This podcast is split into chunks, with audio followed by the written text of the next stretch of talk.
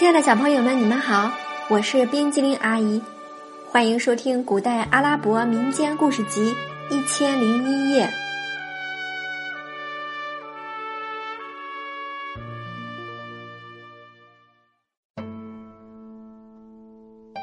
接下来我们要讲的是卡达特的故事第四集《卡达特遭难》。听着公主的讲述。卡达特和四十九位王子几乎入了迷，他们怎么也没想到，一个外表柔弱的女子竟经历过这么多苦难。卡达特对公主说：“请不要伤心，公主，你的苦难从此永远结束了。我们邀请你跟我们到哈兰的王宫去。”我很愿意，公主说：“如果你并不讨厌你的救命恩人。”卡达特继续说。那么我在这里请求你嫁给我，我会好好保护你，绝不会有人再像以前那样欺负你。公主十分高兴，当即他们就举行了婚礼，四十九个王子是他们的证婚人。第二天，五十一个人一起动身向哈兰走去。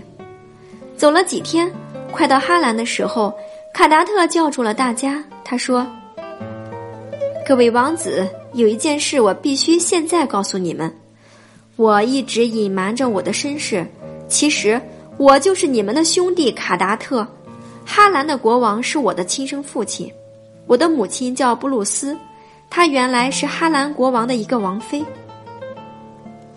听到这句话，最高兴的是那位公主，而那四十九个王子呢？他们表面上高兴，也向卡达特表示祝贺。实际上，心里把卡达特恨得要死，因为这个能干的青年，如果没有与他们相匹敌的高贵出身，他们还可以轻视他。如今他成了他们的兄弟，他们的父王不就更偏爱他了吗？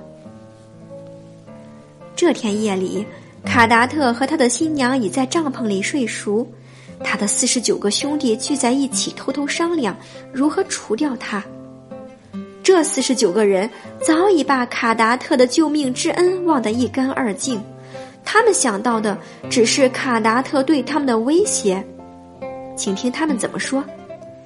没想到这个家伙就是父王常说的被他赶出去的那个儿子。父王本来就后悔了，现在看他这么聪明能干，不就更宠爱他了吗？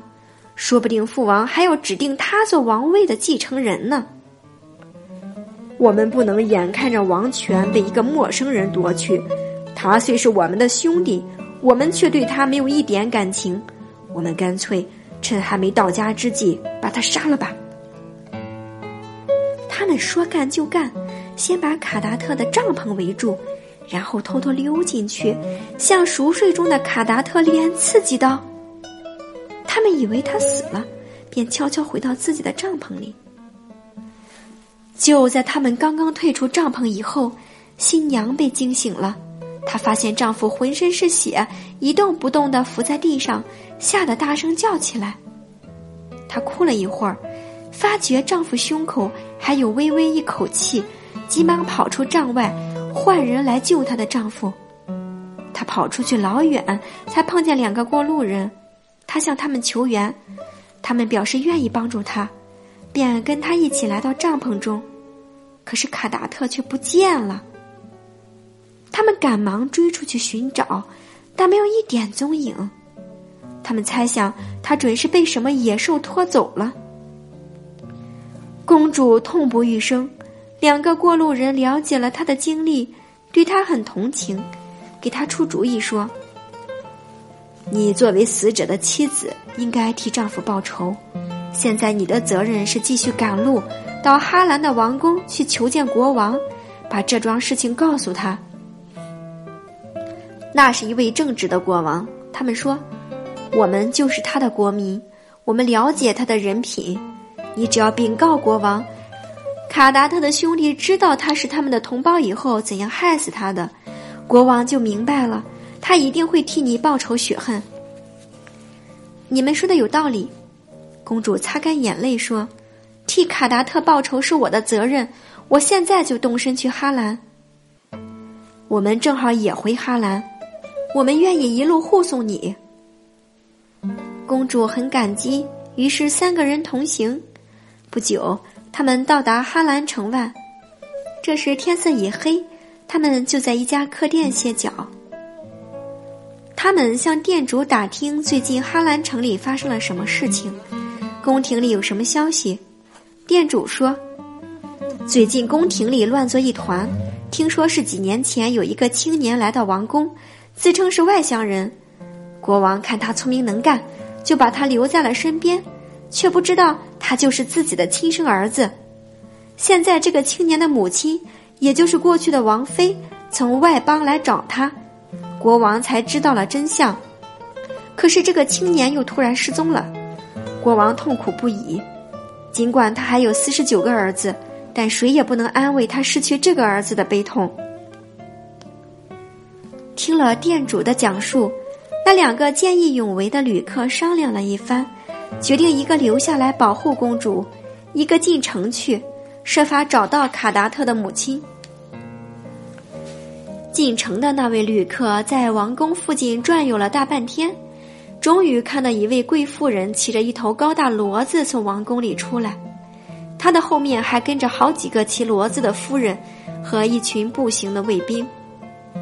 旅客急忙向旁边的行人打听，这位贵妇人是谁？那人说，她就是那个失踪了的卡达特王子的亲生母亲。旅客心中暗喜，跟着王妃的队伍进到一座清真寺。王妃率领众人一起向真主祷告，求真主保佑卡达特平安归来。祷告完毕，趁人们都从地上起来的时候。那旅客悄悄凑近一个卫兵，贴着他的耳朵说：“兄弟，我得知关于卡达特王子的重要消息，但只能告诉他的母亲。”卫兵打量了一眼旅客，说：“跟着我们到王宫去，我把你引荐给他。”做完祷告，队伍原路回到王宫。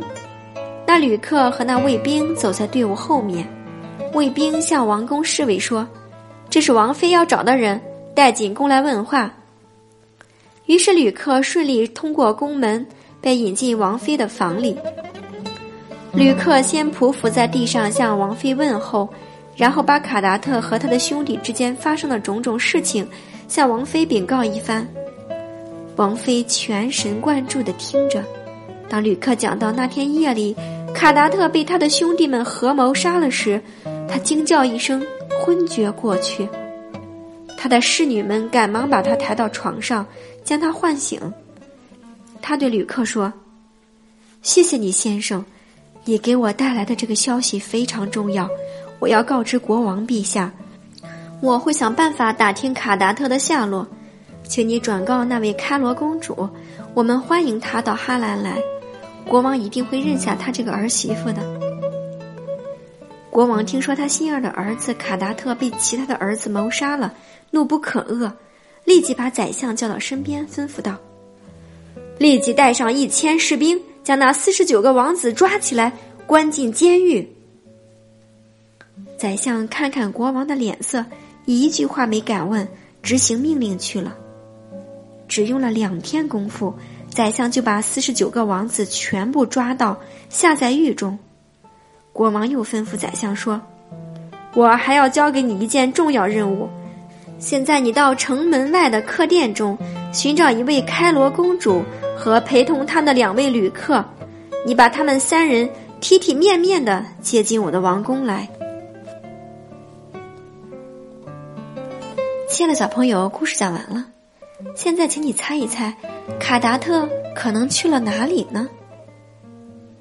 今天冰激凌阿姨讲的故事《卡达特的故事》第四集《卡达特遭难》就到这里了，咱们下次再见，拜拜。